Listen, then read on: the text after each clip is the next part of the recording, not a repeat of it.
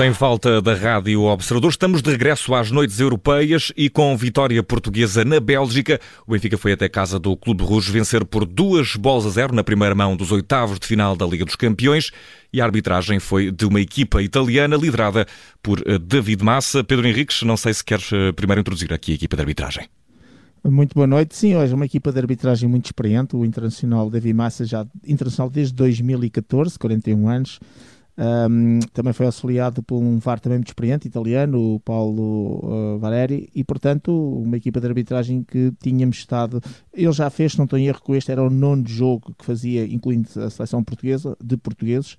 O último não tinha corrido muito bem a Portugal, aquela derrota em outubro do Sporting no Marselha 4 a 1, com a expulsão do Adam. De qualquer maneira, um árbitro com uma média de 5 cartões amarelos, pouco mais de 22 faltas, Portanto, alguém com muita experiência, por exemplo, esta época já fez 19 jogos, este era o quarto da Champions League, fora todas as outras competições internacionais. Portanto, um árbitro experiente, com muita qualidade, poucos, a nível dos cartões não é dos que menos mostrava, mas acima de tudo um árbitro que, marcou, que assinalava poucas faltas. E foi isso que aconteceu hoje e vamos então abordar os lances. E vamos começar, Pedro, ao minuto 9 com o Odói do Clube Rouge a ver cartão amarelo. Bem mostrado? Sim, bem mostrado, restaurou Chiquinho, com essa rasteira acabou por cortar ali, o Chiquinho tinha acabado de ficar com a posse de bola e, e a direção do baliza adversária, cortou ali uma jogada de algum perigo, o chamado ataque promotor, cartão amarelo bem mostrado. E ao minuto 29, eh, novo amarelo para o Clube de Rouge, esta feita para um homem chamado Soa, número 20, aliás, o Soa, exatamente, aqui exatamente. a ver cartão amarelo, bem mostrado, Pedro. Sim, meteu a mão direita na cara do Grimaldo, já sabe que isto é um comportamento desportivo, quando foi, já entrou fora de tempo, não tocou na bola, meteu a mão na cara do seu adversário, Sabemos que as mãos, os braços, os cotovelos ao nível da cara, cabeça, tudo o que é pescoço, da tal zona protegida. Portanto, este complemento desportivo foi corretamente penalizado com cartão amarelo. E, e, Pedro, ao minuto 31, a bola bate na mão de Odói, dentro da área do Clube Exato. Rouge, já amarelado Odói. Resta saber se ficou aqui um penalti para marcar Não. a favor dos encarnados. Não, é aquele lance em que, até se brincou um bocadinho na Rádio Observador, porque a bola bateu uh, nas partes baixas do Odói, mas também foi à mão esquerda um, do jogador do Clube Bruges que, digamos, estava ali numa situação de tentativa de proteção. Portanto, é para relembrar que nem todas as mãos são faltas. Esta cima ressaltou um, do, das partes baixas para a zona da mão. Uh, não chegou de forma deliberada, não ganhou volumetria, sem penalti, portanto. Não fez penalti, mas também uh, não usou a mão para proteger muita coisa. Foi um lance bem sofrido. Pedro Henrique, ao minuto 43, novo amarelo desta feita para o uh, defesa central do Benfica, campeão do mundo e capitão de equipa Otamendi.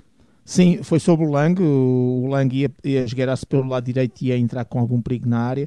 E o Otamendi, com o seu pé esquerdo, acabou por pisar o pé esquerdo do Lang. E, portanto, pela entrada e pela zona onde foi feita esta infração, Carvalho bem mostrado.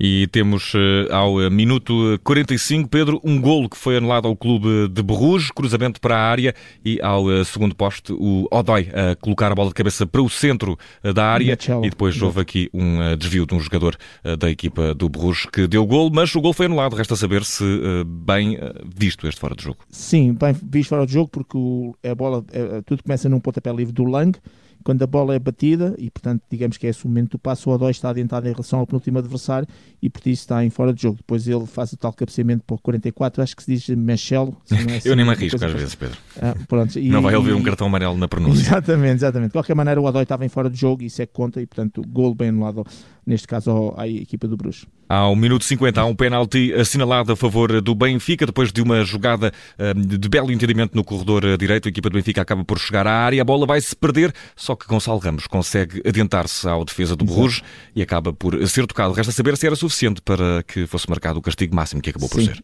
pontapé de penalti bem assinalado, é a jogada típica de que um jogador, neste caso em situação defensiva, o Jack Henry, uh, levantou a perna esquerda para pontapear a bola e, portanto, está focado na bola. Naquele momento só tem a bola à frente.